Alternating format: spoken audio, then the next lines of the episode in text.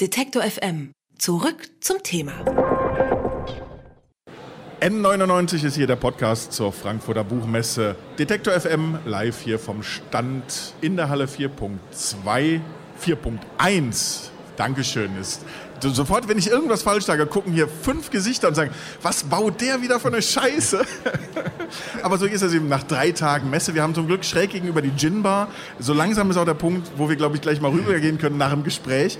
Mein Gesprächspartner Thomas Medikus guckt auch irgendwie nicht unerfreut, wenn ich jetzt gerade das Wort Gin erwähne. Genau. Äh, sehr Aber erfreut. vorneher wollen wir arbeiten. Thomas Medikus, Sie haben ein Buch geschrieben, nach der Idylle heißt es, und Sie haben sich im Prinzip nach Brexit oder Trump, könnte man sagen, die Frage gestellt, was ist über das überhaupt für ein Land, in dem wir heute wohnen.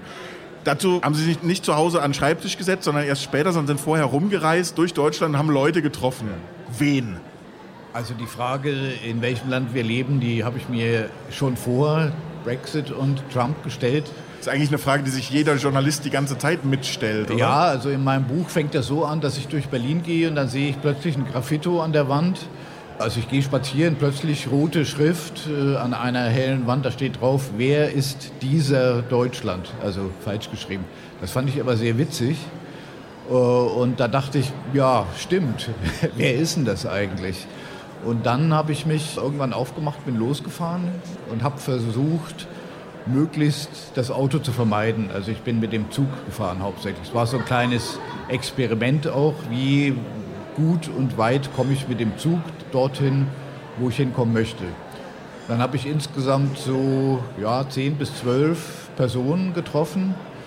Das gibt dann schon so ein kleines Mosaik. Das erhebt keinen Anspruch auf Vollständigkeit, aber ich glaube, jeder Einzelne hat doch so viel zu sagen, dass man das auf das ganze Land auch beziehen kann. Das sind ganz unterschiedliche Leute. Das ist zum Beispiel eine Bundestagsabgeordnete der Grünen, die einen, wie das im Inhaltsverzeichnis auch heißt, einen türkisch-bayerisch-deutschen Hintergrund hat. Also typisch deutsch ist? Typisch deutsch, genau. so ist es. Die sich auch als Süddeutsche bezeichnet, aber eigentlich aus Anatolien kommt. 1971 geboren und dann mit sieben, acht Jahren nach Deutschland gekommen. Vielleicht sollte ich dazwischen sagen, ich habe mich tatsächlich auf das Land, mhm. auch in dem Sinne von Provinz, hauptsächlich konzentriert. Ich ja. wollte nicht, ich selbst lebe nicht, in Berlin. alles das, was, was Journalisten immer, weil sie auch alle genau. aus den genau. Städten berichten, genau. nicht Berlin, genau. nicht Hamburg, nicht München, genau. nicht Köln, sondern sozusagen... Äh, Jetzt schauen wir mal, wie geht es in irgendeiner normalen Stadt, Kleinstadt, wie geht es auch äh, auf dem Dorf zu, was Wer, leben da ja. für Leute? Wer war da noch dabei, außer dieser Bundestagsabgeordneten, von der man ja sagen kann, auch wenn sie jetzt im ländlichen oder sozusagen ja, auch in einer kleinen Stadt, Bundestagsabgeordnete ist ja auch erst wieder irgendwie so Highbrow. Also ja, genau. Ja, also die hat natürlich, ja. äh, lebt natürlich in Berlin, aber man muss wissen, dass Bundestagsabgeordnete ja ganz oft in ihrem Wahlkreis sind. Das ist in ihrem Fall Neu-Ulm, also die ist da sehr oft. Dann habe ich einen Mann, der so eine DDR-Biografie vorweisen kann. Der kommt ursprünglich aus Plauen und hat dann ein ganz bewegtes Leben hinter sich gebracht, weil er dauernd unterwegs war, auch schon zu DDR-Zeiten, dann nach der Wende. Der lebt heute auch im süddeutschen Raum, aber ist eigentlich so ein Pendler zwischen Ost und West, wenn man so will. Dann gibt es eine interessante Frau, die Unternehmerin gewesen ist, und zwar ein kleines Familienunternehmen in der Natursteinindustrie im Altmühltal. Und die hat als erste Frau den Chefposten in dem Unternehmen in der vierten Generation übernommen. Und dann ging das alles den Bach runter. Globalisierung, Familienunternehmen in diesem Gewerbe gibt es heute praktisch gar nicht mehr. Also das ist so ein bisschen die Geschichte der Globalisierung am Beispiel eines Lebenslaufes. Das ist ja die Hauptsache in meinem Buch, Beschreibung sozialer Wirklichkeiten in Form von Biografien. Dann gibt es eine Pfarrerin in Neumünster, was sehr aufschlussreich ist, weil da konnte ich so eine kleine mikrosoziologische Darstellung Neumünsters, aber eigentlich eher so der Vororte liefern. Dann gibt es die Leiterin eines Altenheimes in der Eifel. Da habe ich sehr viel Zeit verbracht und konnte da auch ein paar derjenigen Leute kennen. Sie haben aber nicht im leben. Altenheim gewohnt dann in der Nein, Zeit? Nein, habe ich nicht gewohnt. Ich habe in Aachen gewohnt, bin aber in die Eifel gefahren. Sehr schön. Dann habe ich eine Schauspielerin aus Aachen, äh, die dort am Stadttheater spielt Man denkt immer, ja, Schauspieler, das ist was ganz Glamouröses. Und man, aber nicht in Aachen. Ja, die Schauspielerin kommt eigentlich aus Köln, die ist aber sehr, sehr gerne am Stadttheater in Aachen, weil es, ich habe hab dort selbst auch mehrere Inszenierungen gesehen und das hat sich durchaus gelohnt. Also man merkt schon, es sind wirklich ganz unterschiedliche Biografien. Ja. In all den Bereichen, das klingt jetzt so für mich raus, egal ob Unternehmerin, Künstlerin auf der Bühne oder eben, gibt es sicherlich im Leben durch die Gesellschaft große Umbrüche, einen großen ja. Wandel. Trotzdem, auch wenn wir darüber ja als Journalisten viel reden, mhm. war das einfach? Haben die sich schnell geöffnet? Es war zum Teil sehr schwierig.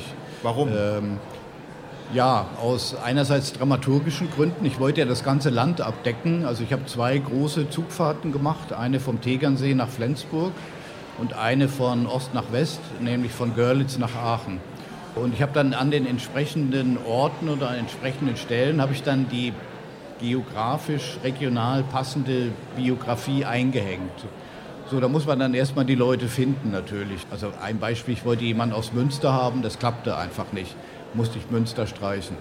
Aber das hat dann alles ganz gut hingehauen.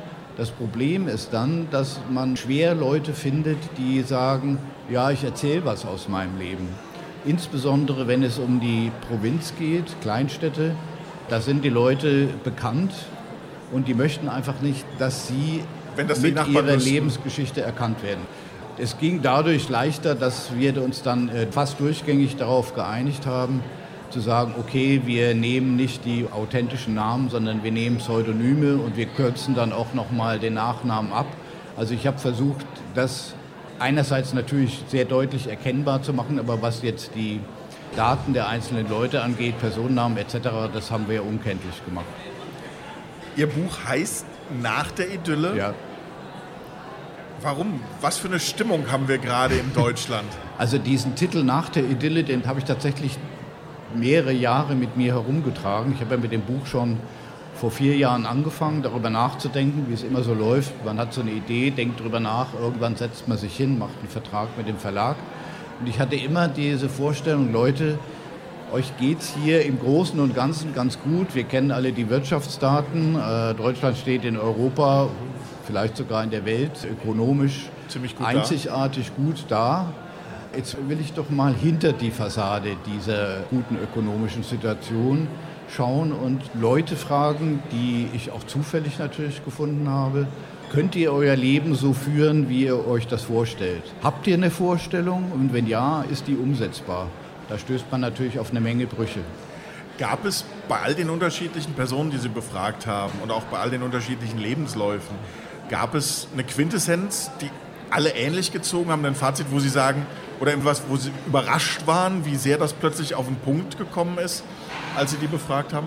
Ja, ich glaube, es gibt so ein großes, wie der Titel sagt, inneres Unsicherheitsgefühl. Also das, was man mit dem Schlagwort prekär bezeichnet, das heißt nicht immer, dass man finanziell oder ökonomisch prekär dasteht. Die Unternehmerin zum Beispiel, die ist richtig gescheitert und hat dann Zukunftsängste ausgeprägt und hat sich am eigenen Schopf wieder aus dem Sumpf gezogen und ist jetzt wieder so eine selbstständige Kleinunternehmerin. Der geht es jetzt ganz gut, also Mittelstand, Mittelschicht. Die wissen aber vielleicht einen Schritt in die falsche Richtung, stellt sich erst hinterher heraus, dass das der falsche Schritt war. Und schon kann das Ganze wieder schiefgehen. Also ich glaube, dieses Gefühl, so auf einem unsicheren Boden zu gehen, gerade was alte Leute angeht. Also das Problem der Altenpflege, der Altersarmut, solche Dinge, die bewegen ja Leute auch schon, wenn sie 50 sind. Ja. Nicht nur, auch schon früher. Also auch schon früher. Das, also allein schon, wenn man aus dem Studium geht und man, ja. man hat noch keine Lebensversicherung. Meine Mutter schlägt heute noch die Hände über dem Kopf zusammen, sondern genau, Junge, was soll aus dir werden? Ne? Aber nach diesen ganzen Recherchen, nach dem Schreiben ja. des Buches, blicken Sie anders in die Zukunft? etwas unsicherer selbst, das muss ich schon sagen. Weil ich vorher, als ich mit dem Buch angefangen habe, da hatte ich noch so ein bisschen so einen aufklärerischen Impetus und dachte, Leute, ich will euch mal zeigen, was wirklich in diesem Land los ist. Ihr lebt in einer trügerischen Idylle und das will ich jetzt mal zeigen. Im Lauf der Arbeit an dem Buch, Dann gab es ja auch die sogenannte Flüchtlingskrise 2015 im Sommer. Mein Buch spielt tatsächlich vorher und nachher. Merkte ich einen deutlichen Stimmungswandel. Den habe ich dann auch selbst auch in Gesprächen in den Zügen. Sowas gibt es noch. Also Leute unterhalten sich gelegentlich nochmal, wenn sie im ECE e sitzen. Vorausgesetzt, man hat einen Sechserabteil, was die Deutsche Bahn leider jetzt abschafft, aber das führt zu einer Kommunikation, die ich für unendlich wichtig halte. Und da gab es Streit auch, was die Flüchtlinge angeht. Das war im Juni 2015, als man noch nichts ahnte, was da noch kommen könnte, war das einfach nicht der Fall. Also da gab es einen ganz, ganz deutlich spürbaren Stimmungswandel. Thomas Medikus war das hier bei uns bei Detektor FM N99, der Podcast zur Frankfurter Buchmesse. Ich sage vielen Dank für das Gespräch. Ich danke Ihnen. Und wollen wir alle hoffen, dass nach der Idylle wieder ein bisschen idyllischer wird. Ja, das hoffe ich auch. danke. Danke Ihnen. Alle Beiträge, Reportagen und Interviews können Sie jederzeit nachhören im Netz auf detektor.fm.